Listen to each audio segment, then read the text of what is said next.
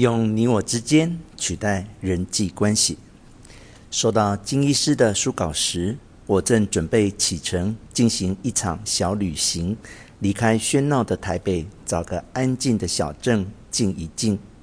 那时的我刚忙完新书的宣传，我的书恰巧和金医师想探讨的主题相同，都是讨论人际关系。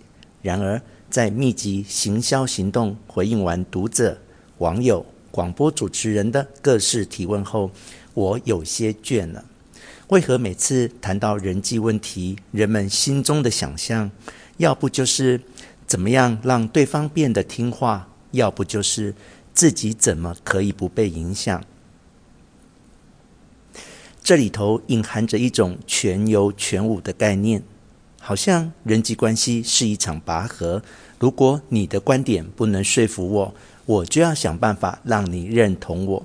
假使你不肯移动，那我也不想再跟你有牵连，这样我就没有输了，也就不用改变了。换句话说，很多人的人际关系之所以困难，是因为太想证明自己是对的。可无论我怎么解释，说破了嘴。也难以撼摇人们的这种执念，直到我收到你手上的这本书《你和我之间》，一看到书名，我就知道解方了。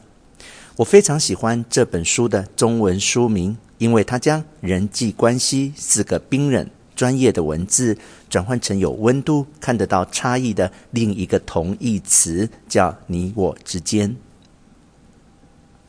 当我们使用人际关系时，很容易用一种抽象模糊的意念在描述自己的处境，于是，一不小心就会把问题想得很大很难。可是换成是你我之间，我们就有了思考的焦距。假如在关系中，你只在乎自己，你就看不到另一个人；可是如果你太在乎对方，就会忘记照顾自己。这两者都构成不了之间。唯有你把自己和对方都考量进来，你们才叫关系。而平衡点并不在对方或自己身上，而是你们有交集的中间。于是关系就会有松动的可能，移动和改变也就不会那么困难。这就是心理学经常会用的技巧，透过重新定义，转换人们观看问题的角度。因此，亲子教育如何可以用你和孩子之间取代婚姻问题，变成是你和所爱的人之间；职场霸凌转变为你和工作伙伴之间。我想，很多尖锐的话语与攻击就不容易跑出来，因为当你能如实的看到自己和对方完整的样貌。你就不会忘记对方也是一个活生生的人，而忽视了差异的存在。唯有你打自心里接受彼此是个独立的个体，你才不会拼命的想把对方拉过来自己这边，变成你喜欢的样子。同时，把焦点放在之间所进行的换位思考，才也不是一种一厢情愿，用“我是为你好”把对方推得更远。我很喜欢金医师书中的许多观念，像是不要试图把对方塑造成你想要的样子，而是改变你看待对方的眼光。在这趟小旅行中，我抽空拜访了一位好友，他在事业如日中天时，举家搬到东海岸。我问他，为何割舍得了城市的精彩，来到偏远宁静的村落？他告诉我，因为坚持的少。就能活得好。城市的便捷与热闹能够很快消除人们的焦虑，却无法带来快乐。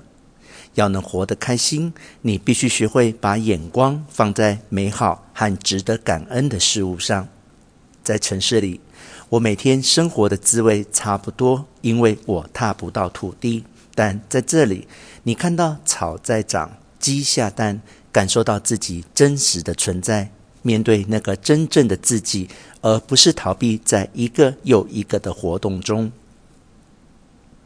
多么巧的共识性！我在金医师的书中也看到同样的观念。我们想要与人连结，其实有很大一部分是害怕孤单。但拥有的关系，只代表你有人陪，不代表你会变得更幸福快乐。除非你学会调整自己的眼光，停留在对方美好的特质上，否则你也只会流浪在一段又一段的缘分里。旅行的这几天，我将金医师的书放在包包里，像是随身电源般。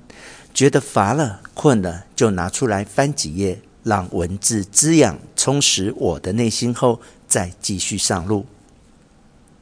很高兴你即将也能在书店中购买到这本《人际充电宝》。愿这本好书可以陪你探索关系这条路，走得更稳、更平衡。